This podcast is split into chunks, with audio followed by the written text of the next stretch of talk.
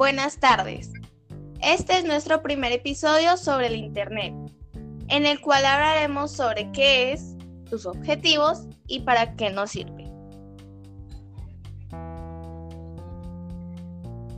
Todos hoy en día sabemos qué es el Internet, al punto tal que generaciones enteras no pueden ya imaginar un mundo de provisto de esta gran red de comunicaciones mundial, cuya historia resulta bastante reciente. Muchos vemos el Internet como una nube de tecnología o alguna suerte de repositorio de aplicaciones y datos a las cuales se pueden acceder, trabajar o simplemente consultar. Es a la vez una herramienta de emisión mundial, un mecanismo para diseminar información y un medio para la colaboración y la interacción entre personas y sus ordenadores, sin tener en cuenta su ubicación geográfica. Sin embargo, la cotidianidad de su uso hace que muy pocas veces nos preguntemos, ¿qué es realmente el Internet?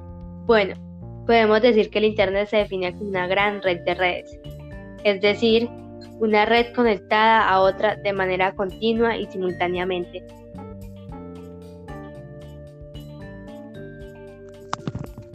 Existen tres versiones sobre el inicio del Internet. La más popular señala su creación como una respuesta del Departamento de Defensa estadounidense, quienes en los años 60 buscaban la forma en la que todos los ordenadores que se utilizaban dentro de la organización funcionaran en red aun y en cuando una de las computadoras sufriera una falla debido a un ataque enemigo. Otra versión menos extendida, señala que en esa misma época, en las oficinas para tecnologías de procesado de la información, un hombre llamado Robert Taylor, quien se estrenaba como director de la oficina, tuvo la grande idea de generar un sistema que permitiera que los investigadores pudiesen compartir los recursos a través de la utilización de enlaces. Sin embargo, otra versión se dice que el origen del Internet se debe gracias a un proyecto militar desarrollado por ARPANET. Su propósito inicial era encontrar a la computadora otros usos además del de calculador. En 1989 se hizo una primera propuesta de usar computadoras y enlaces para crear una red, posteriormente conocido como WW. World Wide Web, que refiere a un conjunto de normas que permite la consulta de archivos de hipertexto.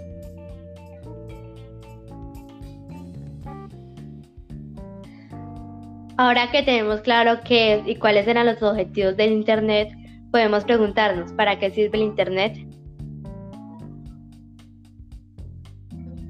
Es difícil resumir en pocas palabras cuál puede ser la utilidad del Internet. Puede servir para cualquier tarea que consiste en intercambiar información.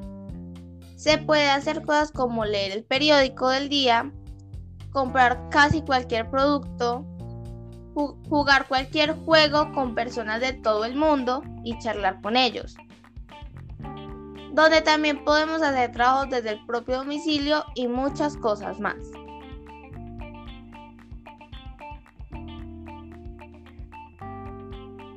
Hoy en día, el Internet tiene infinidad de funciones, pero entre estas destacan las siguientes 10.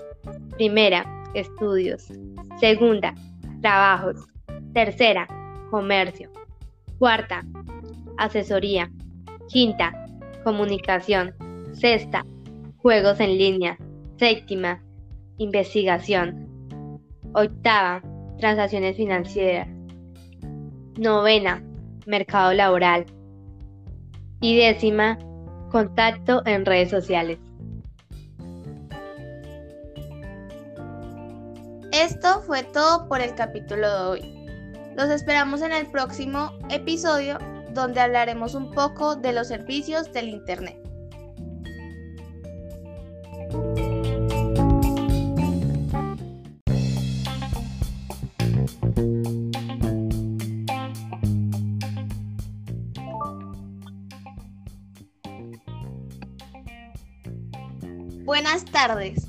Este es nuestro segundo episodio sobre el Internet, en el cual hablaremos sobre los tipos de conexiones y algunos navegadores web. Tipos de conexiones de Internet. Al ser Internet una red, se puede acceder a ella mediante varios canales. Líneas telefónicas. Se puede utilizar una línea telefónica que se subdivide en líneas telefónicas convencionales.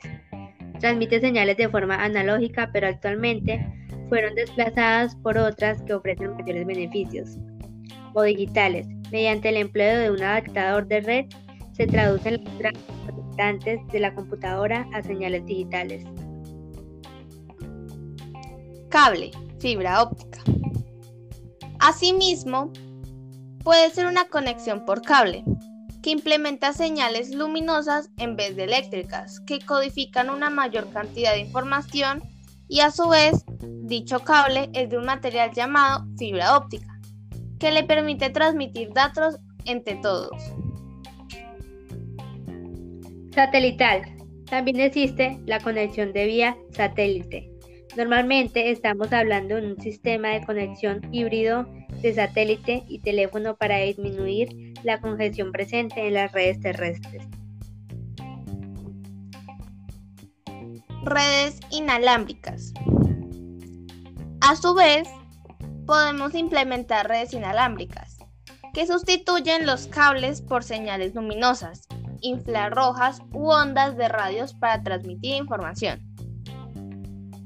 En suma, dentro de las redes inalámbricas, otro todo utilizado es el de LMDS, que es una sigla que significa Local Multipoint Distribution System y consta de utilizar ondas de radio de alta frecuencia. Línea eléctrica. Si hablamos de línea eléctrica, usamos PLC, conjunción de tres palabras, Power Light Communication. Por último, podemos usar a la telefonía móvil que refiere a comunicaciones disponibles para celulares para acceder a Internet.